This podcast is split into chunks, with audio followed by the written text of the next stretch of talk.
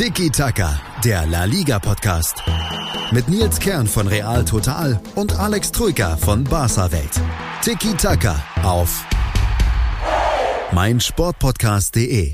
Wäre das ein normaler Podcast, dann hätte ich jetzt angefangen, mich vorgestellt, hallo, ich bin der Nils und ich rede hier mit dem Alex von Barca Welt über La Liga, aber hm, Alex, ich muss diese Folge mit einer Frage beginnen. Mhm. Wer ist wer bei uns? Bist du jetzt Harry oder bist du Lloyd? Wer willst du sein? Moment, ich stehe auf dem Schlauch. Harry Lloyd? Ja. Wie? Du hast doch, du hast doch da das getweetet. Weißt du nicht mehr? Der Film 1994, Dumm und Dümmer. Ah, du spielst auf meinen Tweet an. Ja, ja. ich hatte die Namen der Protagonisten nicht parat, aber ja, genau. Du spielst auf meine Photoshop fotogeshoppten Tweet an, in dem Skills ich, äh, 9000, ja. Das genau. Plakat von Dumm und Dümmer mit ja, die beiden Gesichter dann mit den Logos von Barcelona und Real Madrid ersetzt, denn ja, irgendwie die beiden spielen so, als wären sie Harry und Lloyd und äh, wie Jim Carrey damals und so weiter. Sie patzen ja. in Reihe die Favoriten in der mhm. Liga mal wieder. Ein verrückter Spieltag. Insgesamt haben die sieben, sieben Teams von den Top 8 gepatzt, nicht gewonnen an diesem Spieltag. Und eben, ja, es gab mal wieder große Überraschungen. Barcelona innerhalb von sieben Minuten gegen Levante verloren, drei Tore kassiert, Real Madrid gepatzt, wieder nur eine Nullnummer gegen Betis Sevilla im Bernabeu, jetzt das dritte Mal schon hintereinander. Also irgendwie die Meisterschaft scheint Lava zu sein, keiner will irgendwie so richtig und deswegen patzen da die großen Teams in Serie. Auch Atletico konnte nicht gewinnen gegen Sevilla. Granada hat gepatzt, den Sprung an die Tabellenspitze verpasst. Also wieder mal ein verrückter Spieltag, oder? Also wenn wir dieses äh, Sprachbild von dumm und dümmer be benutzen wollen, dann ist Barca in dem Fall natürlich der Dümmere. Mhm. Denn nicht nur haben sie verloren, sie haben auch noch nach Führung verloren und zwar auf dumme Art und Weise. Ähm, in acht Minuten drei Gegentore, völlig betröppelt. Also der Dümmere war in dem Fall Barca, ja. auch weil Real besser gespielt hat ja. und natürlich Pech hatte und ein Unentschieden nicht ganz so schlimm ist. Ja. ja. Und trotzdem kann man jetzt sagen, die, das macht aber wiederum wenn die einen so dumm spielen und irgendwie die Siege nicht wollen oder den Ligatitel nicht wollen, da rücken dann andere nach. Das macht es dann umso spannender. Also man hat jetzt mal wieder ja. die verrückte Situation, dass nach dem zwölften Spieltag es so gesehen drei Tabellenführer gibt. Barcelona, mhm. Real und Real Madrid und Real Sociedad allesamt 22 Punkte. Sowas, so eine Situation äh, nach zwölf Spieltagen gab es zuletzt 1992. Ist also schon eine Weile her und dass generell nur drei Punkte zwischen den obersten sieben Teams liegen, das gab es zuletzt vor 20 Jahren wiederum. In der Saison 98, 99, also eng, enger La Liga. Man kennt man natürlich auch aus der Bundesliga oder anderen Ligen, dass es irgendwie ein paar Naturgesetze vielleicht aktuell aufgehoben sind, aber ja, so, so, so ist das halt, wenn jetzt Barcelona das dritte Mal schon auswärts verloren hat, glaube ich. Mhm, ja, alle drei Niederlagen kamen auswärts daheim. Blütenweiße Weste und auch ähm, brutal stark, also fünf, fünf Spiele, fünf Siege, 21 Tore. Also da schießen sie jeder aus dem, jeden aus dem Stadion. Aber auswärts, boah. Ja. Also in der Auswärts sechs Spielen. Genau, in sechs Spielen drei Niederlagen, also mehr ja. Spiele verloren als gewonnen. Und dementsprechend hat auch eine katalanische Zeitung, ich weiß gerade nicht mehr, ob es die Mundo oder ähm, die Sport war getitelt, dass Barca bipolar wäre. Uh. Also die, und die andere Zeitung hat geschrieben, die zwei Gesichter des FC Barcelona. Ja. Also wie gesagt, das Heimgesicht ist wunderschön mhm. und auswärts eine schreckliche Fratze. oh ja, das ja. könnte Schön, ich ne? fast unterschreiben, wenn, denn das Spiel ja. war auch nicht wirklich ansehnlich, also wirklich Chancen hat sich Barcelona auch nicht rausgespielt. Das eine, einzige Tor, was gefallen ist, Minute 38, äh, Elfmeter, verdient nach äh, Foul an Semedo und ansonsten mal ein mhm. Abschluss von Suarez, mal ein Abschluss von äh, Griezmann. Das war es dann auch schon. Also die haben da wieder. Ja. ja. im Endeffekt, was sie gemacht haben, sie haben sich meiner Meinung nach in, in Sicherheit gewegt nach dem 1-0. Mhm. Denn der Gegner war nicht besonders gut. Ähm, Levante war ziemlich vorsichtig und zaghaft, meiner Meinung nach. Barca hat das Spiel kontrolliert, wie mhm. sie das gerne machen, vor allem auswärts immer. Ne? Mhm. Fuß vom Gas nehmen, kontrollieren, Ballbesitz, aber eben ohne zwingen zu werden. Und in dem Fall haben sie den Fehler gemacht, nicht aufs 2-0 zu gehen. Mhm. Und sind irgendwie ultra schläfrig aus der Kabine gekommen. Also meiner Meinung nach waren sie wirklich äh, ja, zu selbstsicher, zu. Mhm. Ja, ich weiß nicht, ob man es arrogant nennen kann, aber einfach, ne, haben das nicht so ernst genommen, dachten sich, ja, läuft schon, 1-0, der Gegner ist nicht so gut, passt schon, nehmen wir mit. Mhm. Und dann gab es diesen Dreifachschlag aus ja. dem Nichts, äh, der sie halt völlig, also logisch, dass du dich davon dann nicht mehr erholst. Ähm, wie gesagt, Doppelschlag wäre das eine gewesen, wenn du sagst, du musst nur noch ein Tor mhm. oder, oder, oder, liegst nur mit einem Tor hinten, aber dann gleich das 1-2 und 1-3 kassieren, das war dann too much. Und ja, es ja. waren, wie gesagt, drei Gegentore, acht Horrorminuten. Ja, auch durch defensiven und Fehlern heraus. Ich glaube, genau. der Ausgleich war noch so ein Befreiungsschlag vom Piquet. Mannschaft aufgerückt, aber Levante genau, direkt genau. abgefangen und äh, zugeschlagen. Beim 2-1 hat dann Piquet komplett geschlafen oder Majoral irgendwie komplett gar nicht ernst genommen, ja, also nicht ja, mehr wirklich ja, angegriffen, so. Wirklich nur so halbherzig hingegangen bei dessen Abschluss, der dann natürlich auch perfekt gesetzt war. Testegen nur so mit den Fingerspitzen noch dran. Also mhm. Also das war dünne und dann beim 3-1 war es, glaube ich, Longleys äh, Kopfballabwehr, die viel zu das zentral ausfiel vor die Füße des Gegenspielers, der mit Glück dann abgefälscht abgeschlossen hat, aber den kann er mit dem Kopf auch einfach Richtung Aus äh, Seitenlinie äh, befördern und dann entsteht ja. nicht so eine Gefahr. Tatsächlich beim Ausgleich und beim 1 zu 2 hat man genau das gesehen, was ja in Deutschland wahrscheinlich mit einem Mentalitätsproblem umzeichnet wird. Ja, scheiße. Aber du, aber du hast es so richtig angesprochen, du hast, du hast einfach gesehen, die Mannschaft war nicht, nicht so drin im Spiel in der Phase. Ähm, Pikes langer Schlag wurde, wie gesagt, abgefangen, aber die ganze Hintermannschaft war aufgerückt und mhm. niemand ist zurückgerückt. Also ja. niemand ist da wirklich, hat die Gefahr erkannt nach diesem Ballverlust, auch, auch ähm, Arturo Vidal war viel zu zaghaft in dem Kopfballduell, das eben zum Ausgleich mhm. geführt hat, das ja völlig ungewohnt ist von ihm, ne, mhm. ne, dass er da nicht, nicht mal richtig hochgeht in, ins Luftduell. Also daran hast du schon gesehen, auch beim, beim 1-2 gesagt, Piquet unterirdisch angestellt. Also mhm. einfach Majoral gar nicht wahrgenommen, die Gefahr nicht erkannt, so dem gar nicht zugetraut, mhm. dass der überhaupt schießen genau. könnte. Der steht 19 Meter zentral ja. vom Tor. Hallo, also und genau das ist eben das Problem. Du hast ja. das eben gesehen, dass sie quasi nicht, nicht mental nicht im Spiel waren. Ähm, ja, den Gegner zu leicht genommen haben wahrscheinlich oder auf die leichte Schulter. Mhm. Und wie gesagt, acht Horrorminuten, Spiel war vorbei.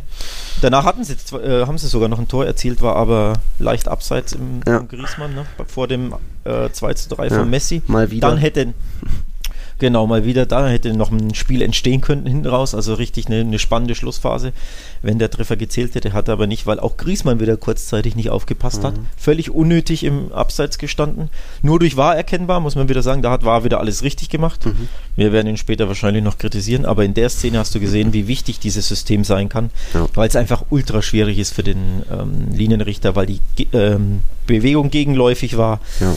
Aber richtig entschieden, das Tor fiel nicht, hat nicht gezählt und so hat sich Barca mehr oder minder ergeben.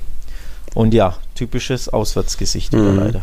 Levante da jetzt fast auch schon das Team der Stunde. Die haben ja unter der Woche Real Sociedad auch überraschend mit 2-1 geschlagen. Und jetzt natürlich dieser Sensationserfolg 3-1 gegen Barca. Das kann sich sehen lassen und das macht dann auch diese Saison weiter so verrückt, dass dann auch Barca ja diese von dir angesprochenen zwei Gesichter zeigt. Und du sagst ja schon oft, das große Problem, was die Katalanen haben, ist einfach was eher psychisches auch, was wo einfach auch Vertrauen, Vertrauen gegenüber dem Trainer verloren gegen Dank Rom, Dank Liverpool und was sich dann immer wieder in so Auswärtsspielen, äh, wo haben sie noch verloren? In Bilbao und Granada, glaube ich.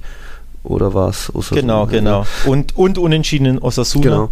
Also, wo sich das dann zeigt, dass da, da irgendwas tief, ja. tiefes, schwerwiegendes in der Mannschaft ist, also gestörtes Vertrauen zum Trainer oder einfach dann auch eine Einstellungssache, wo dann vielleicht auch, ja, wenn jetzt der FC Bayern schon den Nico Kovac äh, gehen lässt, ob man dann auch bei Barcelona schon so weiter, weiter denken müsste oder denkst du, nee, man ist ja immer noch Tabellenführer, es passt schon? Ja, das Problem ist zum einen, die Tabellenführung wird ähm, die oberen Entscheider bei Barca ein bisschen einlullen, mhm. weil man immer sagen kann, es ist ja nichts passiert. Ne? Mhm. Ähm, zum einen, zum anderen ist Barca jetzt seit gut 15 Jahren dafür bekannt, einen Trainer unter der Saison nicht zu entlassen. Mhm. Also das letzte Mal, dass sie einen unter der Saison entlassen haben, waren war irgendwie 2002 äh, rum, irgend sowas. Also so ewig lange. her. Boah. Ja, ja, ewig, ewig her. Ähm, die sind dafür bekannt, quasi eine ruhige Hand zu haben, äh, mhm. das Vereinsumfeld befrieden zu wollen, quasi, ne, die Ruhe zu bewahren. Mhm. Also sie mögen das gar nicht, einen Trainer mhm. unter, unter der Saison zu entlassen. Ähm, den letzten, den sie unter der Saison äh, entlassen haben, war Andoni Subisaretta, den ähm, Sportdirektor. Mhm. Das war in der Triple-Saison, als sie im Anoeta im, ich glaube, Januar verloren hatten. Da war es unruhig im Verein. Luis Enrique war angezählt. Äh, er ließ Messi auf der Bank und ich glaube Neymar. Dann haben sie 0-1 verloren. Messi hoch unzufrieden, wenn er auf der Bank spielt. Mhm. Erst recht, wenn man es ihm nicht wirklich erklärt. Äh, zu der Zeit galt äh, Luis Enrique als sehr störrisch, sehr verkopft, sehr ne, mhm. ja, stubborn halt. Mhm. Genau, da war Barca quasi wirklich äh, ja, unruhig, der ganze Verein, und da haben sie aber den Sportdirektor entlassen, mhm. nicht den Trainer. Und ja, das war so eine der letzten quasi während der Saison Entlassungen. Dementsprechend ist das einfach sehr unrealistisch. Es sei denn, sie verlieren jetzt wirklich quasi zwei, drei Spiele am Stück. Hm. Beispielsweise den Klassiko, der ja jetzt ne, erst in gut eineinhalb Monaten ist. Aber hm. wenn der jetzt quasi gewesen wäre und du verlierst den Klassiker, patzt dann auswärts, hast eine hm. schlechte Leistung vielleicht in Prag, dann eher, also so, die brauchen schon drei, vier Spiele. Ansonsten sehe ich das einfach ja. nicht. Hm, okay. Wir hatten jetzt um nochmal auf den Filmtitel zurückzukommen, der heißt auf Spanisch übrigens Dos Tontos Muy Tontos, also zwei Dummköpfe, sehr dummköpfig. Da ist ja. dann das äh, Nomen gleich das äh, Adjektiv. Und zum anderen Tonto kommen wir dann später. Wir haben noch, das war jetzt so gesehen, Levante Barca war so für uns die Überraschung des Spieltags. Mhm. Und nach einer Werbung kommt dann direkt das Spiel des Spieltags und auch der Aufreger des Spieltags. Also dranbleiben. Kennt ihr schon mein Musikpodcast.de? Deutschlands erstes Portal für Musikpodcasts. In der neuesten Episode von I Want to Tell You About the Beatles geht es um Derek Taylor. Das war einer der engsten Vertrauten der Beatles. Als Pressechef verhalf er der Band nach vorne, machte sie mit zur Weltmarke, aber nicht nur die Beatles, sondern auch die Beach Boys machte er zum Kulturphänomen und er war derjenige, der der Welt das Ende der Beatles verkündete. About the Beatles mit Malte Asmus. Die komplette Welt des Sports. Wann und wo du willst. Auf meinsportpodcast.de. Willkommen bei meinsportpodcast.de. Wir sind Podcast. Wir bieten euch die größte Auswahl an Sportpodcasts, die der deutschsprachige Raum so zu bieten hat. Über 20 Sportarten Mehr als 45 Podcast-Serien, über 9000 veröffentlichte Podcasts und über 5 Millionen Podcast-Downloads allein im Jahr 2018. Wir sind Podcast. Wir sind meinsportpodcast.de. Hier ist wieder Tiki Taka, der La Liga Podcast bei meinsportpodcast.de und vor dem anderen Tonto Dummkopf machen wir noch das Spiel des Spieltags.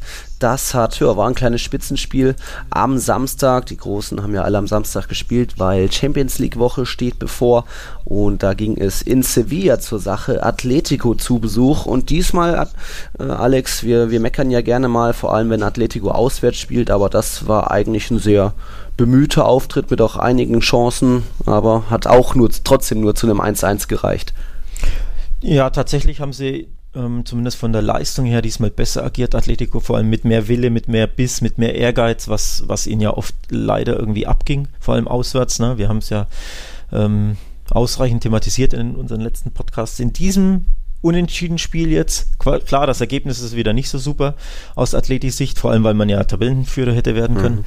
Ähm, in Sevilla ist natürlich schwer, klar weiß mhm. auch jeder, mhm. ähm, aber wie gesagt, die Leistung war besser. Ähm, es hat mir vor allem die Reaktion nach der Halbzeit hat mir ja. gut gefallen, denn sie lagen zur Halbzeit ja zurück. Genau. genau. Franco Vasquez hat ähm, das 1-0 erzielt nach 28 Minuten. Da sah übrigens meiner Meinung nach der Kollege Jan Oblak nicht glücklich aus. Mhm. Hat oh. da irgendwie ein bisschen daneben gegriffen. Ist man von ihm ja überhaupt nicht gewohnt. Ja, es war aber auch irgendwie eine, eine einstudierte Freistoßvariante. Der Ball ging gar nicht so wirklich nah ins Tor ran, sondern so kurz hinterm Elfmeterpunkt. Da hat auch kein Atleti-Verteidiger mit gerechnet. Mhm. Also Franco Vasquez wirklich frei geköpft. Ja. Nicht mega platziert, das stimmt, aber vielleicht, weil es dann doch irgendwie überraschend war und auch so ein bisschen eine komische Kopfballposition war. Ich glaube, er musste nicht mal abspringen. Also aber, ja, aber auf jeden Fall, normalerweise hat er den sicher. Ich ja. glaube, er war sich auch nicht sicher, ob er ihn festhalten soll oder irgendwie zur Seite baggern soll und ja, sieht unglücklich aus. Dann nimmt, legt er sich rein, auch nicht schlecht. Genau, aber wie gesagt, die, Re die Reaktion von, von Atletico hat mir gut gefallen ja. nach der Halbzeit. Die kam wirklich mit Gier und, mhm. und Wille und, und ja, ähm, ja, mit vor. guten Leistung aus der Pause. Also da hat Cholo endlich mal die richtigen Worte mhm. getroffen. Es, es, geht, man kann auch sagen, ja, es geht doch. Also auch wenn wieder ein Joao ja. Felix weiter verletzt ist, also vor Moratas Tor in der 60. Minute hat er noch Costa getroffen, da hat mhm. aber dann äh, hat wegen Abseits dank Videoschiedsrichter zu Recht nicht gegolten und dann war es sogar noch so nach Moratas Tor, der jetzt übrigens im vierten Spiel hintereinander getroffen hat, also schöner Lauf vor sich Bayer Leverkusen. Ähm, nach dem 1 zu 1 gab es dann noch ein Foul im, so am Strafraum ran. Koke läuft gerade so raus, kriegt noch auf der Linie den Kontakt. Auch da wurde dann ja, zu Recht auf Elfmeter entschieden, aber unser Nicht-Lieblingstorhüter Watschlik hat, war dann ja, Moment, was heißt denn hier unser? Ja, du hast ja? doch, sagst du auch manchmal. Naja, ja, naja, naja. ja, okay, dann mein Nicht-Lieblingstorhüter Watschlik. äh, zweimal zur Stelle. Erst im, beim Elfmeter gegen, ich glaube auch Costa und dann nochmal im ja. Nachschuss hat er pariert, also da das 1-1 gehalten, den Punkt gehalten für, für Sevilla.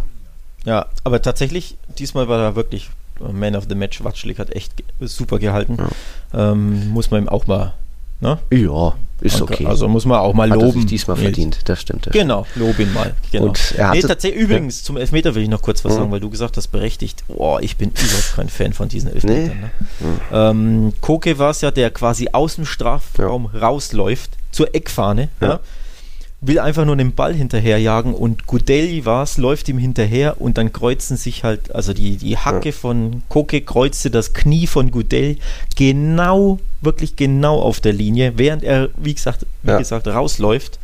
Schiedsrichter hat nur Freistoß gegeben, war, hat dann gesagt, nee, war genau auf der Linie, wenn du das Bild anhältst, siehst du, die, die, dieser Kontakt fand wirklich genau auf der Linie an. Mhm. Also auch da für den Schiedsrichter nicht zu sehen, war, hat quasi, wenn man sagt, dass es faul ist, richtig entschieden. Also auch da wieder war alles richtig mhm. gemacht. Aber ich mag diese Fouls gar nicht und ich sag dir auch warum.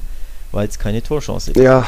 Weil es nicht mal Torgefahr ist, weil ja der Spieler nicht mal zum Tor rennt oder schaut. Es hätte keinen. Abschluss gegeben, unmittelbar. Genau, es hätte nicht mal einen Abschluss gegeben, es ist nicht mal eine Chance. Er will wirklich nur den Ball zurückholen, weil er quasi gerade ins Aus mhm. oder Richtung Aus trudelt.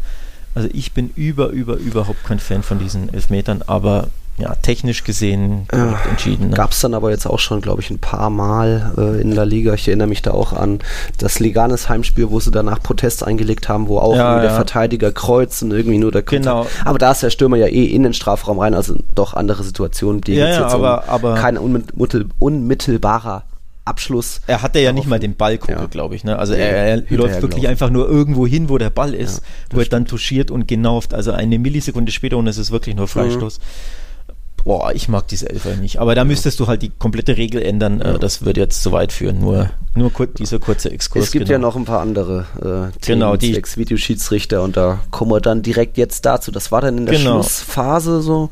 Was war das? 88. Minute, egal. Äh, Sevilla-Verteidiger Kunde kann irgendwie einen Schuss auf der Linie nicht blocken. Er fällt eigentlich auf den Ball drauf, der so ja. abgefälscht war und sperrt dann den Ball zwischen seinen Knien, klemmt ihn ein, wirklich auf der Linie 20 Zentimeter davor. Äh, Morata sieht das, stochert natürlich, rennt hin und tritt ihm zweimal ins Gesäß. Kein Foul, er will einfach nur den Ball irgendwie rüberdrücken, aber Kunde presst den, da die, die Schenkel zusammen. Ja, und kann irgendwie, ja, es äh, kriegt es irgendwie hin, dass der Ball nicht über die Linie geht und ja. ich glaube, es wurde dann auch abgepfiffen irgendwann faulmäßig für Sevilla oder wie, wie war die, wie ging die Szene dann aus im Endeffekt? Also für mich der mit Abstand größte Aufreger des Spiels und vielleicht sogar mm. ja, der letzten Wochen. Zwar nicht, also es ist, es wäre nur ein Freistoß gewesen, aber es war so abstrus falsch, wie man es mhm. nur falsch pfeifen kann. Und das macht es für mich so verrückt. Denn, wie du es gesagt hast, ne, Abschluss von, von Atletico auf der Linie geblockt, dann fällt beim Blockversuch fällt Kunde was, war es mhm. wirklich, weiß ja, ich jetzt doch, gar nicht, fällt, fällt auf den Ball, mhm. stoppt den Ball auf der Linie, merkt dann, dass er da wie so ein Maikäfer liegt, der Ball neben ihm und weiß natürlich, in einer Split Second wird Atletico anrauschen mhm. und den Ball über die Linie drücken wollen. Und was macht er? Er klemmt den Ball absichtlich mit beiden Beinen und ja. Oberschenkeln ein auf der Linie. Ja, ja. Damit er quasi den Einschuss verhindert, der in einer Sekunde passieren wird. Morata kam dann auch ein, angerauscht. Äh, klemmt den Ball, wie gesagt, ein, anstatt dass es, weil es ja absichtlich war, was er gemacht hat, anstatt dass es eben Freistoß für Atletico, indirekten Freistoß Indirekt, gibt, gab es Freistoß für Sevilla. Ja Durch also, das Nachstochern wahrscheinlich wurde durch das, Nachstochern, das aber nicht mal faul war. Ja. Er wollte ja wirklich nur ja. den Ball quasi freistochern. Also er hat nicht mal ja. nicht mal Kunde umgetreten oder umgehauen oder er wollte wirklich den absichtlich eingeklemmten hm. Ball äh, über die Linie stochern. Also nicht mal ein Foul von Morata. Und der Schiedsrichter, anstatt dass er Freistoß für Atletico gibt, also indirekten Freistoß, mhm. gibt er Freistoß für Sevilla. Und nochmal, wir haben wahr, Leute. Ne? Also das muss spätestens der war, muss, muss das, muss das äh, richtig entscheiden. Meiner Meinung nach, viele haben auch geschrieben, ähm, dass ein Handspiel vorlag, weil der, mhm. weil der Sevilla-Spieler quasi den Ball ein bisschen vor der Linie mit der Hand stoppte. Als er drauf fällte, ja. Als er drauf fällt, das war aber, genau, das war aber unabsichtlich, sprich, ich glaube nicht, dass man da hätte Elfmeter pfeifen müssen, weil er das einfach nicht will und mhm. weil er wirklich nur den Ball touchiert. Aber mhm. auch da kann man sagen, naja, er, er, der Ball wäre vielleicht ohne sein leichtes Handspiel über die Linie gerollt. Also es gibt Argumente zu sagen, man könnte sogar Handspiel-Elfmeter pfeifen, ne? weil er hm. quasi ein Tor verhindert hat mit dem Arm. Also hm. ne? im Endeffekt gibt es drei Entscheidungen. Die eine wäre Elfmeter Athleti, die andere wäre indirekter Freistoß Athleti gewesen und der Schiedsrichter entscheidet sich für die schlimmste der drei Varianten, Freistoß Sevilla. Hm. Also ja. für mich eine ich, furchtbar falsche Entscheidung. Ja, ich kann da auch, äh, weiß auch nicht, wie das dann andersherum entschieden wurde. Vielleicht hat der Videoschiedsrichter auch die Regel dann nicht gekannt oder keine Ahnung. Man, man sieht sowas Weil, ja auch nicht oft, dass ein Spieler den Ball genau, 30 Zentimeter vor der Linie Spiel. Aber wie gesagt, das Lustige ist halt, wie, man, wie er absichtlich den Ball einklemmt, weil er weiß, das ist seine ja. einzige Chance, diesen, ja. dieses Tor zu verhindern, weil der Ball ja eigentlich sonst freigelegen wäre und einfach über die Linie gestochen wäre. Also es sieht, ich habe auch ein Bild davon gepostet, das sieht auch so abstrus aus, wie wenn eine Henne auf ihrem Ei sitzt. so habe ich es bei Twitter auch gewordet. Also lustig im Nachhinein, weil es mhm. witzig aussieht, aber eine abstrus falsche Entscheidung. Mhm. Also, und das wäre halt dann der Siegtreffer gewesen, ja. weil die 90. Ne, für Atletico. Und das wäre auch nicht unverdient gewesen, nach eben schon den Chancen vorher, Tor nicht anerkannt, genau. Elfmeter vergeigt. Genau, aber und wie so gesagt, gute zweite Halbzeit auch. Also sie hätten sich belohnt für eine couragierte Leistung, für, für einen couragierten Auftritt, für eine Reaktion nach der Hälfte. Sie wären jetzt Tabellenführer. Mhm. Ne? muss man ja auch so sehen. Dann würde jetzt die, der spanische Blätterwald drüber schreiben, wie Athlete jetzt mhm. der Meisterschaftskandidat ist, weil die anderen beiden dumm und dümmer Kollegen da patzen und Atletico ja. ist da.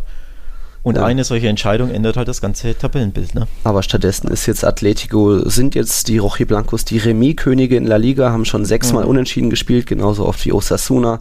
Nur zweimal in den letzten sechs Spielen wettbewerbsübergreifend gewonnen. Ja. Das ist dann auch zu wenig für die Ansprüche, aber es sieht immer noch okay aus, weil man hat nur einen Punkt weniger als die oberen drei. Und da ja alle irgendwie patzen und ja. Sevilla schon wieder nicht gegen äh, ein Top-Team gewinnen oder auch nicht so überzeugen können, wie das vielleicht sein müsste, haben sich einen glücklichen Punkt irgendwie ja, zusammengeglückt. Gegluckt und, als Glucke auf der, auf der Linie. genau, als Glucke geglückt. Und tatsächlich das Problem von Atletico und auch das ist nichts Neues, sie schießen zu wenig Tore. Ne? Hm. Sie haben von den in den Top 10, also von den ersten zehn Mannschaften mit Abstand die wenigsten Tore geschossen, zwölf in zwölf Spielen. Mhm. Deswegen Remis-Könige, weil es halt dann eben fast immer 0-0 oder 1-1 ausgeht. Die ja. beiden Lieblingsergebnisse von Atleti. Mhm. Dreimal 1-1 in den letzten vier Spielen. Also du siehst, die Abwehr klar, kassiert nie mehr als 1, aber wenn du vorne einfach die Dinger nicht reinmachst, jetzt wieder einen Elfmeter verschossen. Ja. ja. Hm. Unser Kumpel, unser Kumpel ja. André Kahle von der Peña Centuria Germana, dem größten internationalen Fanclub Atleticos außerhalb Spaniens. Also sollten noch mehr Atletico-Fans hier zuhören, gerne mal bei den Jungs melden und dann könnt ihr auch mal zum Spiel gegen Leverkusen fahren oder so. Ähm, hatte uns ja vor dem Spieltag geschrieben, das war und wird der klare äh, Aufreger des Spieltags sein. Also ja. ich gebe schon mal recht, dass das ein großer Aufreger war, aber äh, was diskutiert wird aktuell in Spanien, worüber auch wir noch diskutieren werden, war dann eher in dem anderen Spiel. Deswegen war jetzt Sevilla Atletico für uns das Spiel des Spieltags, um in Kategorien zu bleiben. Und der Aufreger mhm. des Spieltags fiel dann bei, ja, sind wir zurück bei Harry und Lloyd, beim anderen Dumm und Dümmer Part. Real Madrid 0-0 gegen Betis Sevilla oder Real Betis Balompié aus Sevilla. Und da war es dann müssen wir jetzt nicht drüber reden, 0-0. Äh, Real Madrid war dran, hatte viele Chancen, 22 zu 13 Abschlüsse. Joel Robles von Betis, Riesenspiele, einige Paraden geliefert und dann 81. Minute. Der Aufreger. Mehr und mehr am Drücker. Benzema irgendwie will an der Außenlinie nach einem Konter ja, den, den Ball so halb flach reindreschen, wäre dann wohl auf, ich glaube, äh, Hazard gelandet, wäre wohl durchgekommen. Aber irgendwie Innenverteidiger Fedal grätscht und schmeißt sich in diese Hereingabe und fällt dann so, dass ja, die, der Ball von seinem Handgelenk abgewehrt wird mhm. im Strafraum. Äh, Schied, Videoschiedsrichter schaut sich's an, aber entscheidet, nö, kein Elfmeter. Für ja, mich der, schon Elfmeter. Der aber riesengroße Aufreger, ne? Ja. Ähm, Spanien und also generell jedes Land, jede Liga liebt ja seine Handspielkontroversen. Ja. ja, Hassliebe wahrscheinlich, ne? Aber sie kosten es halt ein bisschen aus, ja. das muss man ja auch sagen. Ähm, auch das ist halt, also wenn man nur das Standbild nimmt, boah, mhm. das sieht halt schon krass aus, muss man auch sagen. Wenn man es jetzt aber fachlich debattieren will, dann wird es schwierig. Mhm. Ähm, also auf den ersten Blick muss ich dazu sagen, als Schiedsrichter auf dem Platz hätte ich wahrscheinlich auch Elfmeter gepfiffen, mhm. ähm, weil es einfach so, ja, so augenscheinlich war, so krass war, wie, wie das auch aussah, wie er da reingrätscht. Der Arm ist ja weg vom Körper, ne? Ja. Ähm, der ba Ball wäre quasi scharf vors Tor hereingekommen und er wehrt den Ball quasi damit ab oder, oder lenkt ihn ab. Also all around das Bild, das, das sich ergab, war halt krass. Ich denke, auf dem Platz hätte ich ähm, auf Elfmeter entschieden, aber als Wahr, mhm. boah, da ist es schwierig zu intervenieren. Hm. Ja, ist ja. dann wieder das Thema, hat er jetzt die Körperfläche vergrößert. Ja, hat er, war das Absicht? Schwierig zu sagen. Eine natürliche ja. Bewegung. Da bin ich dann auch wieder beim Thema, ähm, das kann man Spielern auch abgewöhnen. Wenn Spieler früher beim Kopfball hochgehen und der Arm halt, äh, mhm. der Ellbogen automatisch rausfährt, das haben sich die Spieler mittlerweile auch abgewöhnt. Wenn der so in eine Grätsche, in eine Flanke reinspringt, dann, ja. wenn, wenn der Arm oben angelegt ist und er drankommt, dann ist es Elfmeter. Aber so heißt es dann unten, der Stützarm war es, weil er fällt ja zuerst auf seinen genau. Arm drauf, aber die Hand hat so gesehen auch noch nicht mal den Boden berührt. Also ist für mich das auch schwierig zu sagen, hat sich da jetzt noch nicht, äh, noch nicht abgestützt. Also es gab noch genau. keinen Kontakt mit dem Platz. ich weiß, es ist kein hundertprozentiger Elfmeter, aber ich wäre tendenziell auch bei Elfmeter gewesen und ja, also schwierig. ich bin wie gesagt auch tendenziell vor allem man versucht es ja auch immer auf dem Platz für sich selbst zu entscheiden, ne? weil das ist ja quasi, man spielt ja, wenn, man so möchte, Schiedsrichter und auf dem Platz selber versucht man ähm, eine Entscheidung zu treffen. Da wäre ich bei Elfmeter gewesen, aber wenn du dann quasi Zeit hast in der Zeitlupe, die man sich ja dann in Ruhe zwei Minuten anschauen kann, wenn du Zeit hast, quasi diese Punkte durchzugehen, die es ja bei der Handspielregel gibt, nämlich die die jedes Handspiel zu so einer Gray Area, also zu so einer Grauzone machen, nämlich verbreitet er seine Körperfläche ja, nein, in dem Fall ja. Mhm. Ist es aber absichtlich das Handspiel? Ja, nein und da bin ich bei nein, mhm. denn er will meiner Meinung nach wirklich nur den Ball abgrätschen ja, mit Körper, mit Beinen, also die Flanke, die flache Flanke verhindern ja. und der Arm muss irgendwo sein und wenn wir jetzt von absichtlichem Handspiel reden und von natürlicher Bewegung, das ist halt die, die Krux mhm. bei der Sache, denn ich glaube, es ist eine natürliche Bewegung. Wenn du selber Fußball spielst und, und reingrätscht, muss der Arm irgendwo sein und kein Mensch kann wie ein Bobfahrer mit angelegten Armen grätschen, also sich quasi ne, so, so reinwerfen. Das geht einfach nicht. Wer, wer Fußball spielt, wer mal grätscht, weiß, wenn du ein Foto davon machen würdest, in der Sekunde, wenn du grätscht, ist dein Arm immer irgendwo abgespreizt. Warum? Weil du das Gleichgewicht, Gleichgewicht hältst und weil du eben die Balance hältst und teilweise den Stützarm hast, eben, weil du eben ne, Ja, und der linke so. Arm ist dann immer in der Luft, aber genau. auch da wird es ja abge genau. abgepfiffen. Und das ist eben die Problematik, weil, warum ich sage, warum der VAR dann nicht wirklich intervenieren kann, wenn eben die initiale Entscheidung auf dem Feld kein Elfmeter ist, weil er eben, wenn er diese Kriterien durchgeht, ist für- und Widerworte für und gegen Elfmeter gibt. Also nochmal Verbreiterung der Körperfläche, ja. Er wehrt sogar eine Chance ab in dem Sinne, mhm. ne? Oder weil weil ja, ja. es ja eine Flanke gewesen wäre, ja, aber eben meiner Meinung nach keine natürliche äh, eine natürliche Bewegung, und kein absichtliches Handspiel. Und laut Regelwerk, und da zitiere ich jetzt übrigens die werten Kollegen Colinas Erben von Twitter, die ähm, bei NTV immer eine Kolumne haben, wo sie quasi in der Bundesliga die, hm. ähm, die, die strittigen Szenen erläutern. Und hier steht, Laut Regelwerk ist ein Handspiel nicht ahndungswürdig, wenn es mit dem Arm begangen wird, der zum Abstützen des Körpers dient. Hm. Also das schreiben die Kollegen Colinas Erben, die ja selber Schiedsrichter und ich glaube sogar Schiedsrichter-Ausbilder sind. Mhm.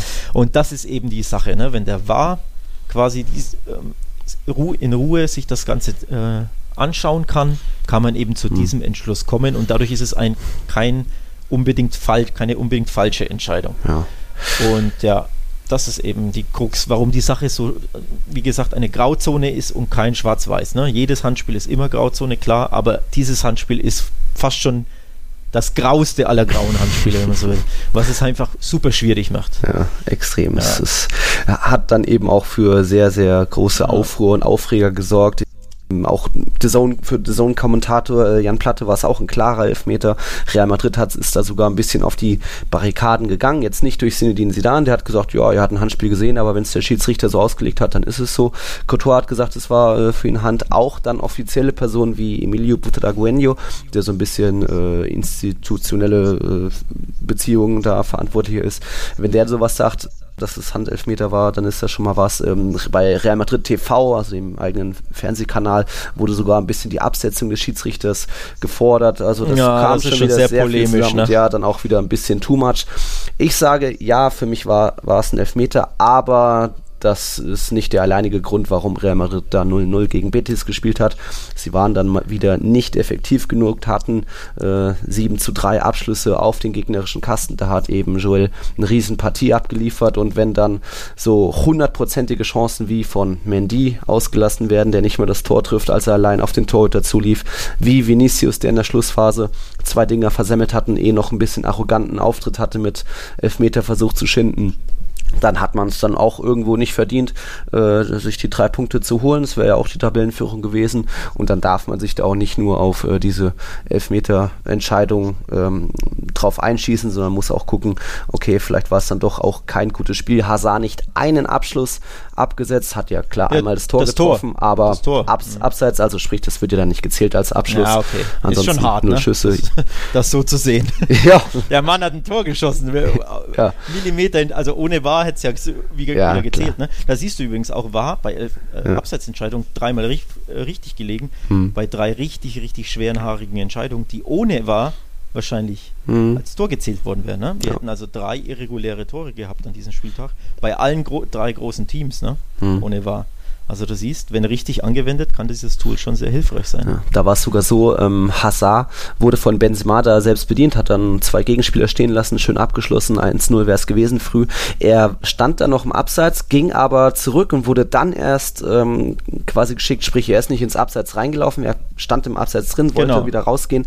Hätte Genau. er da vielleicht ein, zwei Schritte schneller früher gemacht, ein bisschen bemühter rausgegangen, äh, dann hätte es noch gepasst, so waren es auch wieder Ja. ein paar Zentimeter, also verdient äh, Abseits, dagegen sage ich nichts, aber sagt, werfe dann eher Hazard vor, so Digga, mach doch vielleicht Ja. einen Schritt schneller, einen Schritt mehr. Äh, Dann, Beim, beim Griezmann-Tor war es übrigens genauso, ne? Auch da eine, eine Split-Second war er zu, hat er zu sehr gepennt, wirklich. Mhm. Eine Millisekunde, kam schon zurück, aber stand halt immer noch im Abseits. Und nochmal, ne? meinst bei Messis Bis- Tor, wo Bei Griezmann Messis was Tor, genau. ja, Genau, genau. War, war fast identisch. Ja. Einfach geht raus. ganz, ganz unglücklich, genau. Gerät raus. Ist nicht zu sehen für, einen- für einen äh, Linienrichter, wie gesagt. Äh, Überhaupt kein Vorwurf, aber eben, wenn du Wart hast und da deine Linie ziehen kannst, siehst du, es ist leider Elfmeter. Wie gesagt, Pech für Barca, Pech für Real, aber richtig entschieden.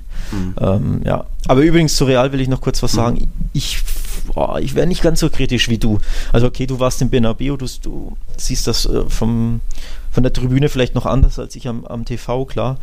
Ähm, aber ich fand sie trotzdem, sie hätten den Sieg verdient gehabt für mich. Also muss ich. Ja, muss ich aber das sagen. muss man dann aus den eigenen Chancen rausschaffen. Ja, aber leider steht halt auch ein Torwart im Tor, ne? Ja. Also, mein, Klar. immer kann man, ja, man kann ja nicht immer jedem Stürmer einen Vorwurf machen, kein Tor zu schießen, weil auch ein Torwart, manchmal hält er halt gut. Und in dem Fall war Joel Robles ja auch richtig stark. Ja. Der für mich normalerweise auch nur ein durchschnittlicher Torwart ist. Auch der ist ein bisschen über sich hinausgewachsen. Ja, absolut. Auch das gibt's halt einfach, ne? Manchmal. Auch Watschlik, normalerweise hält er nicht so gut gegen Atleti, dann gewinnt Atleti. An dem Tag hat er einen guten Tag.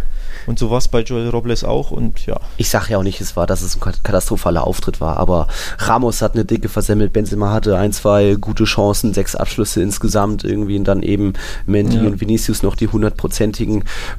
Ja, Ja, wenn du die 22 nicht reinmachst, dann Ja, sorry, dass ich dich unterbreche. Das war schon- 22 Torschüsse real, ne? Das ist Schüsse schon, insgesamt und sieben aufs Tor davon, ja. ja, ja. Das, Das war schon noch Vor allem am, am, am Schluss, wer, wer war die letzte Großchance? Vinicius. War das Vinicius? Ja. Oder war das Rodrigo? Nee, der war schon ausgewechselt, war War Vinicius. der schon der aus, von rechts da, ne? Ja. Den er, den er, ja, genau, frei vom Genau, Tor, also 1 zu 1. spätestens der. Ja.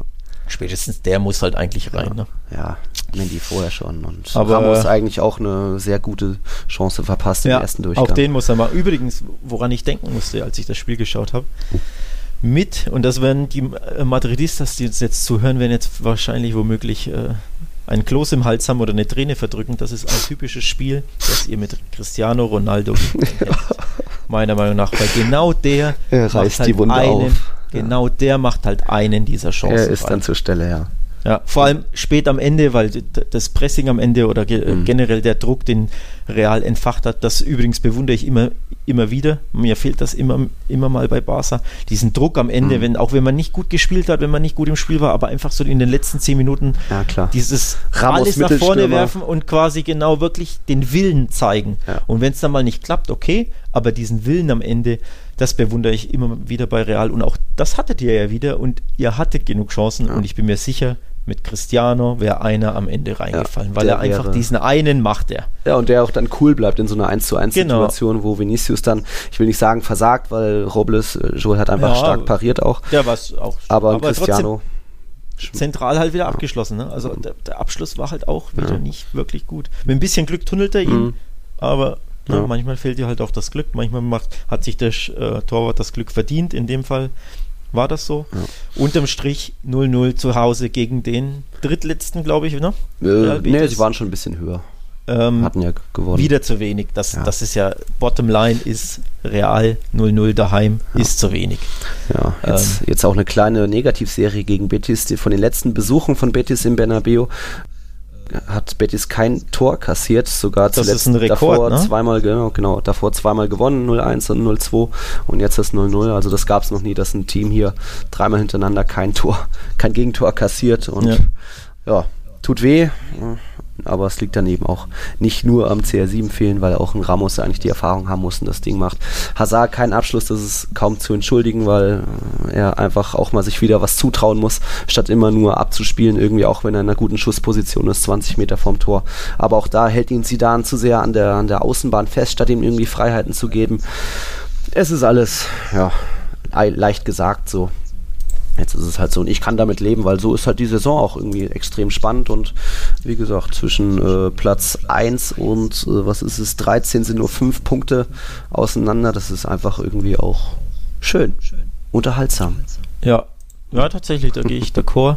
Klar, als wenn man, wenn man die Fanbrille ähm, aufhat, sagt man sich, boah, ne, dann sieht mhm. man es aus, aus eben der Fansicht und sagt, ja, wieder schwacher Auftritt, wieder nicht gewonnen, dies und das. Aber als, als Fußballfan, als Fan der Liga will man ja Spannung. Ja. Und ganz ehrlich, jede Woche ein anderer Tabellenführer ja. oder zumindest quasi die Top 5 ein Punkt getrennt, das ist ja genau das, was man als ja. Fußballfan will. Jetzt hat übrigens, und wir werden gleich drauf kommen, es gibt ja drei Tabellenführer mhm. aktuell. Ne? Ähm, kurze Erläuterung dazu in Spanien vielleicht weiß es ja der eine oder andere nicht, in Spanien gilt am äh, Jahresende, also am Saisonende, der direkte Vergleich, mhm. aber bis zum Saisonende zählt das Torverhältnis, um festzustellen, wer Tabellenführer ist. Genau. Also quasi erst am letzten Spieltag wird dann der direkte Vergleich angewendet, weil ja der, die Spiele noch nicht alle untereinander ausgespielt sind, dementsprechend kann man den vorher nicht anwenden. Also nicht wundern, jemand kann jetzt am ersten Platz sein, der quasi ein besseres Torverhältnis ja. hat, aber den direkten Vergleich verloren hat. Und am Saisonende werden die Plätze getauscht bei Punktgleichheit. Ich, ich glaube, das ist minimal falsch. Ich glaube, sobald beide Teams auch das Rückspiel gegeneinander hatten, dann zählt in der Tabelle schon. Also zählt hätten, dann schon? Okay. Werden jetzt Barcelona und Real Madrid, Gut. hätten die schon zweimal, zweite Mal gegeneinander gespielt, wäre da jetzt schon der direkte okay. Vergleich äh, ange Wand. Aber Eben, aber am zwölften Spieltag logischerweise äh, ja. kann das nicht sein. Dementsprechend zählt aktuell der, die, das Torverhältnis, mhm. deswegen ist Barca vorne. Aber wie gesagt, ja. wunderschön drei Teams, Barca, Real und Real Sociedad. Und zu denen kommen wir wahrscheinlich gleich. Ja, wann, wann war das nochmal? Punktegleichheit, wo du es ansprichst, um dir auch, wenn du jetzt schon die Ronaldo-Wunde aufreißt, dann reiße ich die Wunde von, was war das, Saison 2006, 7 auf äh, Barca und Real beide punktgleich am letzten Spieltag, aber Realmeister dank des besseren direkten Vergleichs. Also Wahnsinnssaison, ich glaube 2007 war es aber. Boah, habe ich verdrängt. Aber es tut dir bestimmt noch weh, oder? Ja, habe ich verdrängt. Sag es, nicht, du weißt. Weiß nicht, wovon Ach, Mann. Na gut. Bin, mein, mein, mein, äh, meine schlechte Erinnerung äh, rettet mich da, weil mit Zahlen, muss ich ehrlich zugeben, habe ich es immer nicht so. Also ich muss Sachen, äh, auch wenn ich sie erlebt habe und hundertmal gelesen habe, ich muss sie einfach nachschlagen, weil ich, ich schaue zu viel Fußball, ich lese zu viele Tabellen. Das Na rettet gut. mich so ein bisschen. Okay, grad, Harry. Dann, wir machen, machen mal weiter. Ähm, ich hatte ja gesagt, von den acht Top-Teams vor diesem zwölften Spieltag haben nur eines gewonnen. Real Sociedad kommen wir später noch drauf. Wir gehen chronologisch weiter und das machen wir nach einer nochmal kurzen Werbepause. Bis gleich. Wir leben in einer Welt, in der sich alle zu Wort melden. Nur eine Sache. Die behalten wir lieber für uns. Guck dir mal deine eigenen Masturbationsfantasien an und frag dich mal, welche davon ohne Angst, Unsicherheit und auf Entspannung basieren. Beziehungsweise Sex. Der Podcast für Paar- und Sexualprobleme. Hast du innerlich eine Rechnung offen und willst du diese Rechnung begleichen oder sagst du, okay, ich möchte in eine zufriedene und liebevolle Beziehung finden? Bettina Utzler und Robert Cordes, Sexualtherapeuten des Instituts für Beziehungsdynamik Berlin, sprechen das an, was sich sonst keiner traut. Professionell, einfühlsam, kompetent. Wir sehen die Welt danach anders, wir sehen Beziehungen danach anders, wir sehen uns selbst auch anders. Beziehungsweise Sex der Podcast für Paar- und Sexualprobleme. Überall, wo es Podcasts gibt. Außer bei Spotify. 90 Minuten. Zwei Teams. Pure Emotion. Es geht wieder los. Die Fußball-Bundesliga auf meinsportpodcast.de. Abonniere jetzt deinen Bundesliga-Podcast und sei dabei im Bully Special. Weserfunk. Auf die Zirbelnuss. Füchsle Talk BV Beben. Unter Flutlicht. Werkskantine am Wasserturm. Und viele mehr.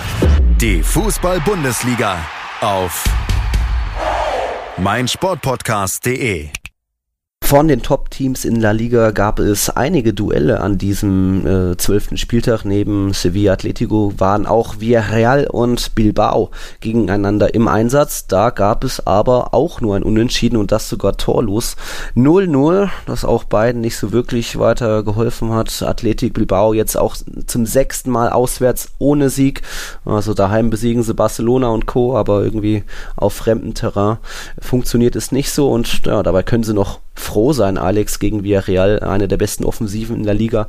Denn dank ihrem Torhüter Unai Simon haben sie ja, sich einiges noch, äh, haben sie sich überhaupt noch einen Punkt bewahren können. Der hat ja, eine, einige Paraden ausgepackt. Ja, wir hatten drei richtig, richtig starke Torhüterleistungen an diesem Wochenende. Die anderen zwei haben wir ja gerade genannt. Und die dritte kommt von Unai Simon, ähm, vom Bilbao Schlussmann, der ein brutales Spiel in Villarreal gezeigt Sechs hat. Also Paraden insgesamt. Wir, Villarreal ne, ist offensiv stark, das weiß man. Unai Simon alleine ist es zu verdanken, dass erstmals in dieser Saison Villarreal kein Tor geschossen hat. Ein ähm, bisschen überraschend, mhm. wenn man sich nicht so mit La Liga beschäftigt. Aber wir tun das ja und wir können sagen, Villarreal ist wirklich im Vorwärtsgang klasse. Also hinten, klar, mhm. 16 Gegentore. Die Offensive geht manchmal zu Lasten der Defensive, aber sie sind ein stürmisches Team, das es wirklich Bock hat, Tore zu schießen. Und wenn Unai Simon einen normalen und keinen extraterrestrischen Tag erwischt, schießt Villarreal auch heute wieder oder äh, an diesem Spiel wieder zwei oder drei ja. Tore. Bislang 25 Tore, nur Barcelona hat mehr mit 29. Genau. Die haben schon für, einige Furore gesorgt. Ja. Also und da hat dann an, auch in diesem Spiel äh, nicht nur die Top-Teams haben fast alle gepatzt, sondern auch die Top-Torjäger. Also Gerard Moreno war ja bislang mit acht äh, Toren der Pichichi in La Liga, aber er hat genauso gepatzt wie auch seine Verfolger Benzema, Moron, Suarez, alle ohne Treffer, die Verfolger. Übrigens, genau gegen ihn hat Unai Simon ein, ein super, mhm. eine super Parade gezeigt, hat sich im Handballmanier quasi ähm, groß gemacht, alles von sich gestreckt, das Tor quasi wie so eine Krake abge deckt und da wurde ihm, glaube ich, ins Gesicht ja. oder an die Schulter geschossen aus Nahdistanz. Eine, eigentlich eine, ein todsicheres Tor normalerweise von. Der wird den Puma-Abdruck auf Moreno. der Stirn haben.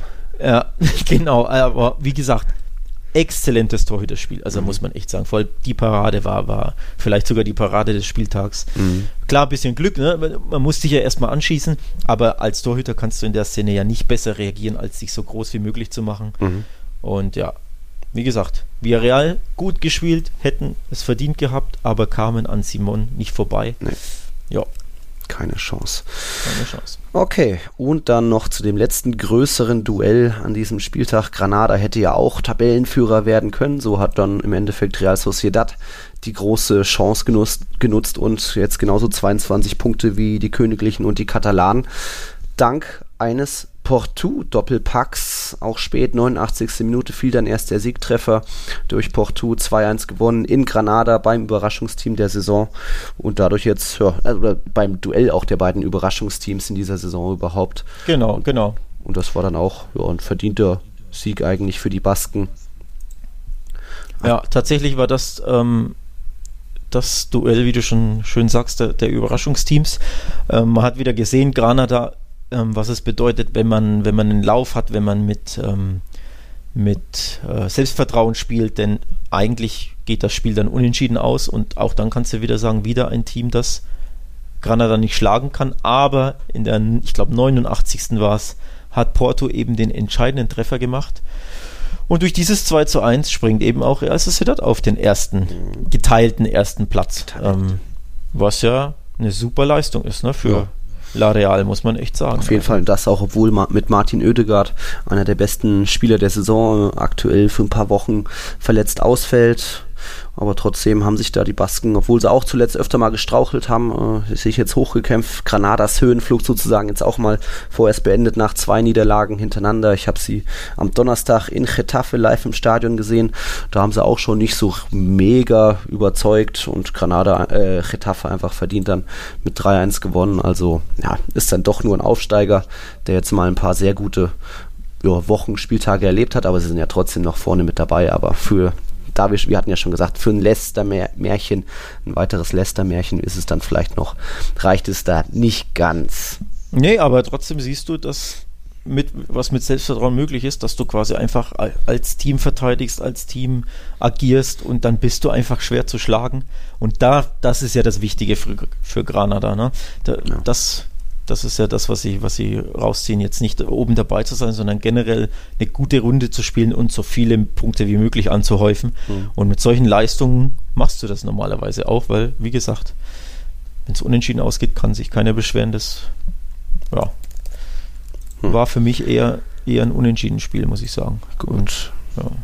Okay. Aber wie gesagt, solche Spiele muss man auch gewinnen, ne? als als Top-Team, als Spitzenmannschaft, wie man in Deutschland immer so schön sagt. Ne? Ist Real, im Doppelpass würde man jetzt fragen, übrigens Nils, ist Real Sociedad eine Spitzenmannschaft? Hm. Ja? Das machen wir Augen. nicht. Das machen wir nicht. Machen aber wir gucken eher in den Keller in La Liga. Und dort ist es jetzt soweit. Wir haben in den letzten Folgen schon öfter mal gesagt, da wird wohl was passieren bald in mhm. Vigo. Und jetzt ist es soweit. Retafe hat dort nach einem sehr schwachen Spiel von beiden Mannschaften 1-0 gewonnen. Irgendwie starker Abschluss von Kennedy. Aber für Celta Vigo war es dann soweit. Fran Escriba ist jetzt nicht mehr Trainer der Galizia. Ja. Und es wird ich habe es quasi seit drei Wochen angekündigt. ja. Jetzt ist es passiert. Jetzt ist es ähm, passiert. Noch zu Sie haben ihn, Sie haben ihn Sonntagabend ich glaube, eine Stunde oder zwei Stunden nach der Heimniederlage auch direkt entlassen. Also da gab es gar kein Meeting oder irgendwas am, am nächsten Morgen oder mhm. dergleichen, sondern das war wirklich Instant. sein Schicksalsspiel. Ja. Er hat, Celta hat wieder nicht gut gespielt, Celta hat wieder verloren, Celta hat wieder kein Tor geschossen. Mit Spielschluss war klar, das war's. Ja. Und eben ein, zwei Stunden danach kam auch die offizielle Pressemitteilung dass Fran Escriba entlassen ist. Ist jetzt schon gesagt, der, der, vierte Trainerwechsel in La Liga nach ja. Valencia, Espanyol, Leganés und jetzt in Vigo abzusehen. Celta ist der drittletzte. Ja. Und da äh, gab es jetzt auch zuletzt vier Niederlagen hintereinander, ohnehin nur neun Punkte aus zwölf Spielen. Das ist viel, viel, viel zu wenig für die eigenen Ansprüche. Celta ist ja doch immer noch irgendwie auch gerne mal im oberen Drittel mit dabei, ärgert Favoriten. Aber mhm. davon war jetzt gar nichts zu sehen. Stichwort viel zu wenig. Übrigens im Schicksalsspiel des Trainers in einem Heimspiel gegen ein unglaublich biederes mhm. Retafe, die ja auch keine gute Runde spielen, muss man ja auch sagen. Äh, findest du? Ja, also okay. nicht siebter, attraktiv. Kein, nicht überzeugend. Also klar, sie sind siebter, das ist der Platz, äh, den Getafe sich wahrscheinlich malen würde, wenn sie könnten, weil. oh. aber, aber es ist halt nicht überzeugend und ein Heimspiel, ja. das du gewinnen musst gegen Hetafe, ja. solltest du eigentlich schon gewinnen. Worauf ich hinaus wollte, ist bezeichnend für Celta sechs Schüsse. Mhm. Sechs. Hetafe hatte neun, auch nicht prickelnd ist. Und auch noch 2 zu 5 aufs Tor. Also. Ja, aber nur sechs Schüsse dünn. überhaupt abgeben in einem Must-Win-Heimspiel, mhm. das ist halt schon sehr ja. dünn. Ne? Ja. Also. ja, aber wenn. Und wie gesagt, jetzt ist er weg, der Freundis Rieber. Endlich. Und mal gucken, wer es jetzt wird. Es sind ein paar Namen ja, im Spiel. Genau, es gibt aktuell vier Kandidaten, werden äh, im Blätterwald in den spanischen Zeitungen und, und Medien generell gehandelt. Mhm. Der eine, ich glaube, drei davon haben wir auch immer wieder genannt. Ich, ich zähle sie wieder auf, das ist Kike Setien. Mhm. Der andere ist Abelardo, ähm, der wohl im Verein nicht alle überzeugen soll, weil er eher so ein Defensivtrainer ist, so ein Malocher-Trainer. Mhm. Und ich glaube, Celta will ja immer eher den fußballerischen Ansatz sehen ja. oder zumindest einen aktiven Ansatz, also sei es ein frühes Gegenpressing, ein, äh, eine klare ja. Philosophie und eben nicht nur defensiv stehen.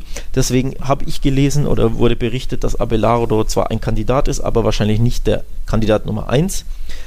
Ein anderer Kandidat ist Javi Gracia, der bei Watford entlassen wurde. Da heißt es aber, dass es äh, finanzielle Differenzen mhm. gibt. Ne? Der war in England, der mhm. ist ein anderes Salär gewohnt, als, als ein Mittelklasse-Club mhm. in Spanien zahlen kann. Und der vierte Kandidat, und mhm. jetzt darfst du aufhorchen, ist na? Santiago Solari, genau. Der Ex-Real Madrid oder Kurzzeit-Real Madrid-Coach ja. soll auch einer der vier Kandidaten sein. Ja. Argentinier hätte sich mal wieder verdient, irgendwo äh, engagiert zu sein, hat sich da jetzt rausgehalten, ist auch gar nicht mehr irgendwo im öffentlichen Fokus, nicht mal als irgendwie TV-Experte tritt er groß auf, aber hat eben gesagt, er würde gern wieder in einer der großen Ligen in Europa trainieren und hätte sich das auch verdient, weil bei Real war das eigentlich noch ganz okay, er hat auch ganz gut durchgegriffen, ähm, ein paar, was nicht, Regilon äh, zu Einsätzen gebrachten Vinicius, die dann einfach für mehr Leistung gesorgt haben als beispielsweise Marcelo Isco, aber er hatte dann diese Horrorwoche mit den Aus im Pokal gegen Barca und in, in, der Champions League gegen Ajax, wo vieles zusammenkam. Das hat ihn dann den Job gekostet, aber trotzdem ist er einer, der eigentlich auch für ja, äh, Fußball mit Tempo und auch ein bisschen Aggressivität steht und das könnte gut zu Celta Vigo passen. Also fände ich gut, wenn man ihn ja. wieder sieht.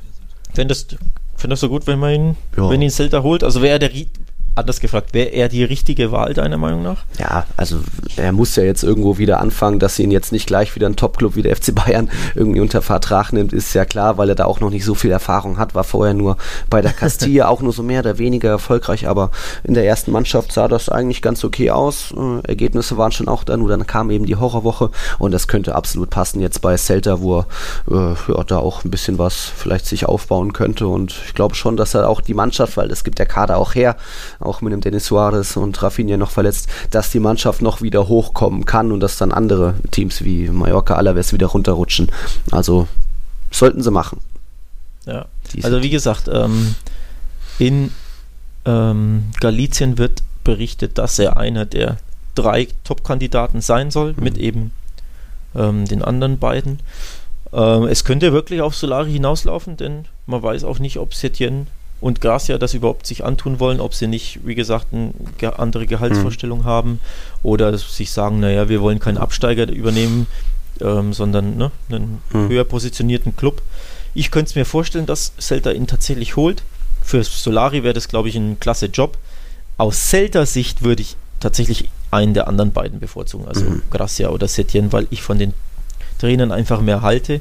Auch basierend natürlich darauf, was man gesehen hat. Also Solaris Job hat keinen schlechten Job bei Real gemacht, aber so ein bisschen, ja, ich will dir nicht farblos sagen, aber so eine richtig eine, eine Idee habe ich jetzt nicht erkannt, hm. muss ich ehrlich sagen. Er war so Sidan 2.0 für mich so ein bisschen, also ein ja, ja, aus dem Material, das er hatte, einer lustlosen Mannschaft, äh, ja. hat er doch ein bisschen noch was rausgeholt. Aber klar, natürlich konnte man nicht sagen, dass da ein neuer Spielstil war. Genau, er hat jetzt nicht übelst den Ballbesitz aller Pep gespielt nee. oder na, irgendwie in die Richtung Kein oder Klopp, jetzt mega das kein Klopp Heavy Metal Vollgas Nein. oder kein Gegenpressing aller Rangnick oder Nein. Nagelsmann oder Nein. dermaßen. Was mir gefallen hat, ist, dass er auf die Jugend gesetzt hat, ja. muss ich echt sagen. Also ich fand es klasse, dass er Marcelo fast schon ausgebotet ja. hat, dass er Regulion Chancen gegeben hat. Das hat mir persönlich super gefallen, weil das war für mich auch die richtige Entscheidung. Ja. Also quasi die alten Zöpfe, die, ich will fast schon sagen, die trägen, faulen ja, genau. ne, Veteranen genau. in den Arsch getreten und wenn die Leistung nicht da war, auf die Bank. Das hat mir gefallen. Ähm, also quasi Cojones gezeigt, wenn man im Spanischen bleiben will.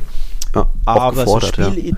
genau, aber so Spielidee-mäßig oder so, das war mir ein bisschen dünn. Hm. Und aus Celta-Sicht würde ich mir das eben wünschen, dass da ein klarer Trainer kommt, der eine klare Idee hat, hm. der taktisch äh, diese Mannschaft anpackt. Denn Celta ist tatsächlich so ein bisschen, ja, das so ein bisschen das äh, Real Madrid-Syndrom Syndrom haben sie meiner Meinung nach. Sie machen alles so ein bisschen nichts richtig. Also manchmal haben sie keinen Bock, manchmal können sie guten Fußball spielen, aber auch nur für 20 Minuten.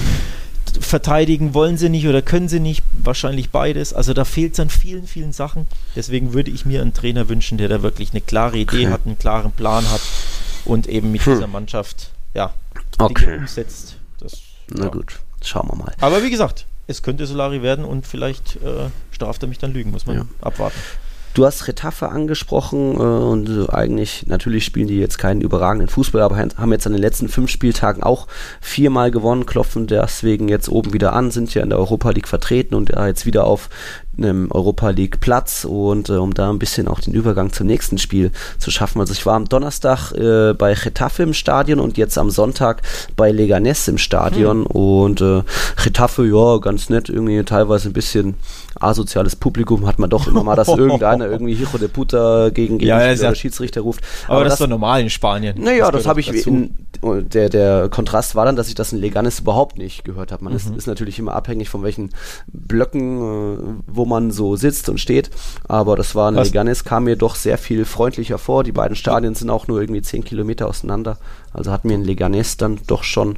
Warst du in Leganes im Familien- und Kinderblock? Vielleicht? Nein, auf der Gegend gerade. aber, aber das war auch, sah auch familienfreundlicher aus und ich habe da mehr Kinder gesehen als jetzt noch in Getafe. Ist natürlich alles immer sehr subjektiv auch, aber ja. und da, also es war trotzdem in Getafe gefühlt ein bisschen angespannter asozial, obwohl sie 3-1 gewonnen haben und Leganes hat ja 1-2 verloren und das auch erste Halbzeit war noch okay, gutes Pressing, schnelle, direkte Kombinationen geführt, aber Eber hat im Endeffekt 2-1 gewonnen, das Spiel gedreht, auch weil dann in der zweiten Halbzeit kaum noch was zustande kam und dann Leganes immer unpräziser wurde und so haben dann die Fans sich eigentlich auch ihrem Schicksal ergeben und schon, also alles wie immer. Deswegen zu Recht Tabellenletzter mit fünf Punkten aktuell. Ähm, ja, hoher Aufwand. Und da, ja. Und da kommt ist, jetzt wahrscheinlich ein neuer Trainer. Genau, Interimstrainer Luis Tempranos wird wohl, hat er das erste Spiel gewonnen, wie war das? Jetzt genau, das erste gewonnen, danach beide verloren, ja. also auch da zu wenig ähm, aus seiner Chance gemacht, leider für ihn, muss man ja sagen. Ne? Mhm. Und wer wird jetzt gehandelt, weißt du es? Puh, Solari nicht. Der kann ja auch gehandelt werden, ne? Ja, nee. Ein alter La Liga-Bekannter wird gehandelt. Javier Aguirre, Ui. der ein ja, ein Veteran, ein Haudegen ist. Ähm, zuletzt in irgendwo in Ägypten und den Arabischen Emiraten unterwegs, ähm, aber davor äh, ein, ein Bekannter aus La Liga, denn er hat Osasuna hm. gemanagt, Atletico Madrid, Zaragoza, Espanyol. Also hm. einige Teams in La Liga übernommen mit mehr oder weniger durchwachsenem äh, Erfolg. Äh, Mexiko hat er auch trainiert, die mexikanische Nationalmannschaft, denn äh, er ist Mexikaner, also hm. ein alter La Liga-Bekannter, aber jetzt nicht unbedingt einer, den du im Jahr 2019 holen willst. Hm. Es sei denn, du sagst, wir brauchen einen Feuerwehrmann. Feuerwehrmann ja. Und das ist eindeutig das, was Leganes macht. Denn ich habe gelesen, sie bieten ihm einen Vertrag bis Saisonende an, mit Option auf einer weiteren. Und die Option wird es wahrscheinlich nur dann geben, wenn sie die Klasse halten, nehme hm. ich mal an. Also es ist noch nicht fix, wenn ich mich nicht täusche, aber er soll wohl kurz davor sein, ähm, bei, bei Leganes zu unterschreiben, der Javi hm. Aguirre. Hm. 60 Jahre alt, mal sehen. Ähm, ich, ich soll dich auch schön grüßen von Pepino, unser Lieblingsmaskottchen äh, von der Gurkentruppe in Leganes, der, der macht vor dem Spiel immer äh, eine kleine Show. War mir wichtig, den jetzt auch nochmal zu sehen, weil es doch irgendwie sehr stark nach Abstieg ausschaut. Und ja, es wird sich, wenn da so eine, so eine super Gurke durch Stadien läuft und alle Kinder, ah, Pepino, eine Gurke ja. anwinken. Übrigens auf, auf Twitter ja. folgt uns unter tiki-taka-pod.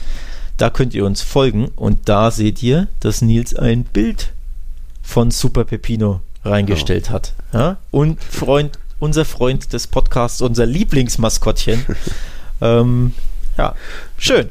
Mal gucken, wie lange der jetzt noch in La Liga ist. Zwölfter Spieltag und Legan ist eben klar Tabellenletzter mit nur fünf Punkten. Vorne sind die ersten drei sind punktgleich. Das ist das erste Mal seit, was hatte ich gesagt, 1992, glaube ich, dass äh, drei Teams am zwölften Spieltag punktgleich sind. Das gibt's nicht so oft. Äh, zum vierten Mal gibt es jetzt in dieser Woche wieder die Champions League. Mhm. Äh, wie war das? Real Madrid empfängt Galatasaray, Barca empfängt Prag am Dienstag schon. Am ja. Dienstag ist dann auch Valencia gegen Lille. Oh, Lille? Ich bin jetzt Schweiz im Spanischen. Das klingt komisch.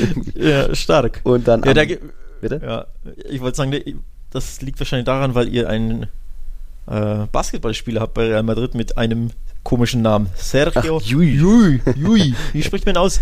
Ja, Jui, eigentlich Jui, zweimal ne? J. Doppel, Doppel L, U, Doppel L. Ja, ja. so wie Mallorca Yi. und Paella, sagt man auch das, mit J. Deswegen Yi. ja, ja, stimmt, äh, vielleicht deswegen. Und eben Mittwoch dann Real gegen Gala und Bayer Leverkusen empfängt Atletico. Vielleicht kann Leverkusen ja doch mal irgendwie statt null Punkten irgendwie einen gewinnen, aber hm. Morata macht wahrscheinlich auch im fünften Tor hintereinander eine Bude. Fünften Spiel äh, fünften Spiel hintereinander. Ja, ja. ja. Ich, bin, ich, bin, gespannt, ob wir eine Reaktion von Barca sehen nach diesem mhm. ja, fast schon peinlichen 1-3. Denn sie spielen daheim, wir haben ihre Heimstärke angesprochen, also es würde mich nicht wundern, wenn sie das arme Slavia mhm. da aus dem Camp Nou prügeln. Mhm. Falls nicht, wohlgemerkt, dann können wir nächste Woche über Valverde wieder sprechen. Denn okay. dann könnte es etwas äh, unbequemer werden. Dann am Wochenende ist noch einmal La Liga vor der Länderspielpause. Äh, zuerst Eibar gegen Real Madrid, dann mhm. Barca gegen Celta. Ui. Uh, okay. Vielleicht mit Javier Aguirre auf der Bank. Bestimmt. Und Atletico empfängt Espanyol, ebenso abstiegsbedroht. Also drei Pflichtaufgabe natürlich für alle drei, für alle drei Teams. Schauen wir mal, was das wird. Okay. Hm. Hast du Angst? Nö. Vor dem aber es unbequemen ist ja, Aber. Da sind wir ja, wieder beim Einstieg der, der so Folge. Schön, ne? Ja, muss machen. Da sind wir wieder beim Einstieg der, der, dieser Episode von wegen untippbare Saison irgendwie, aber genau. auch deswegen lustige, spannende Saison. Also das ja. muss Wie gesagt, auf dem Papier liest sich fast immer eindeutig und danach am Montag stehen wir da und müssen erklären, warum. warum das Team gepatzt hat oder das andere. Oder beide. Ja, oder, oder, alle drei. Oder alle drei. Oder sieben ja. von acht wieder, wie an diesem Spieltag. Lustige La Liga, enge La Liga, nur fünf Punkte zwischen den Plätzen 1 und 13. Natürlich vorbehaltlich des nicht stattgefundenen Klassikos, also Barca und Real mit einem Spiel weniger. Aber trotzdem kann sich das sehen äh, lassen. Barca jetzt zum vierten Mal in der Liga gepatzt, Real zum fünften Mal. Ähm, und dann mal sehen, was jetzt nach der Champions League kommt.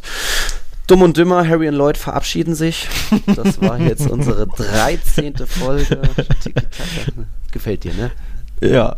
Naja, ein bisschen ja, auch nicht um, ganz, aber amüsant ist es. Amüsant ist es. Okay. Schön den Bogen gespannt ja. hast, ja. Ah ja, den Kreis geschlossen. Okay. Wir hören uns dann, ja, wahrscheinlich wieder nächsten Montag Schauen Sonntag oder Montag, Sonntag genau, oder je Montag, nachdem. Genau.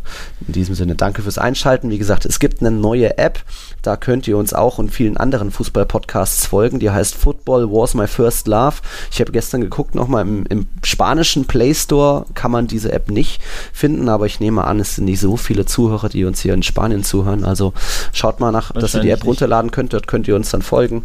Wir waren Tiki Taka. Alex, hast du noch ein paar? Ich habe noch einen letzten Shoutout, der mir äh, an mich herangetragen wurde. Das muss ich jetzt noch kurz erzählen. Ähm, und zwar ist das eine schöne Sache, die ich, ja, die auf Twitter ähm, kursiert, beziehungsweise eine, eine Gemeinschaft, ähm, die nennt sich Kid It Out. Mhm. At KidItOut1 auf Twitter und die sammeln alte aus, ausrangierte Trikots und spenden die dann einen guten Zweck äh, für einen guten Zweck beziehungsweise an Leute, die sich kein ähm, kein Trikot leisten können. Also wenn irgendjemand ein Trikot zu Hause hat, das er nicht mehr tragen will, das ihm nicht mehr passt oder weil er unglücklich mit seiner Mannschaft ist, bevor er es verbrennt oder wegschmeißt, könnt ihr es eben an Kitted Out, an diese Gruppierung schicken und die ähm, lassen es dann Bedürftigen zukommen oder eben Leute, die sich eben kein Trikot leisten können. Also eine schöne Sache, mhm. ähm, finde ich. Eine coole Sache, ne? Ein bisschen mhm. Community Service. Ähm, ja, das ist so mein, Oh. Mein Shoutout der Woche sozusagen. So geht die Folge doch gar nicht so Dump und Dumper zu Ende. Also schaut genau. euch das mal an. Folgt uns natürlich wie immer bei Google Podcasts, Apple Podcasts, iTunes und Co. Es gibt auch noch Castbox und Podbean und Player FM und Audio Now, wo man Tiki Taka auch hören kann. Das war unsere 13. Folge jetzt schon zum 12. Spieltag. Also danke fürs Zuhören, fürs Einschalten und dann hören wir uns nächste Woche wieder. Ich war Nils Kern von Real Total und du warst, wie heißt du nochmal? Ja, hm. Alex Trüger. Von Barca Welt. Juhu. genau. Also bis zum nächsten Mal. Hasta, Hasta la, la próxima. próxima. Adios. Adios.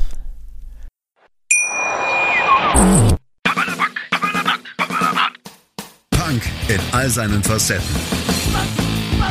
Mit Felix Amrein. In der aktuellen Ausgabe Papala Punk spreche ich mit Rodi und Marco von der Press Punk Band 100 Kilohertz. Die haben gerade mit Stadtland Flucht ein neues Album herausgebracht und außerdem sogar zwei Record-Release-Shows gespielt. Wie es ist, aktuell Konzerte zu spielen und wie die Entstehungsgeschichte des Albums ist, hört ihr im aktuellen Podcast. Auf meinmusikpodcast.de Tiki Taka, der La Liga Podcast. Mit Nils Kern von Real Total und Alex Troika von Barca Welt. Tiki Taka auf meinsportpodcast.de. 90 Plus On Air, der Podcast rund um den internationalen Fußball. Mit Marius Merck und Chris McCarthy. Da herrscht ein enormer Druck, da werden Unsummen investiert, um den Erfolg regelrecht zu erzwingen. Jeden Monat neu auf meinsportpodcast.de. Wir leben in einer Welt, in der sich alle zu Wort melden. Nur eine Sache. Die behalten wir lieber für uns. Guck dir mal deine eigenen Masturbationsfantasien an und frag dich mal, welche davon ohne Angst, Unsicherheit und auf Entspannung basieren. Beziehungsweise Sex. Der Podcast für Paar- und Sexualprobleme. Hast du innerlich eine Rechnung offen und willst du diese Rechnung begleichen oder sagst du, okay, ich möchte in eine zufriedene und liebevolle Beziehung finden? Bettina Utzler und Robert Cordes, Sexualtherapeuten des Instituts für Beziehungsdynamik Berlin, sprechen das an, was sich sonst keiner traut. Professionell, einfühlsam, kompetent. Wir sehen die Welt danach anders, wir sehen Beziehungen danach anders, wir sehen uns selbst auch anders. Beziehungsweise Sex. Der Podcast für Paar- und Sexualprobleme. Überall, wo es Podcasts gibt. Außer bei Spotify. Challenger Corner. Der Tennis-Podcast mit Florian Herr und Andreas Thies. Alles rund um die Turniere unterhalb der ATP-Tour. In Zusammenarbeit mit tennistourtalk.com. Challenger Corner auf meinsportpodcast.de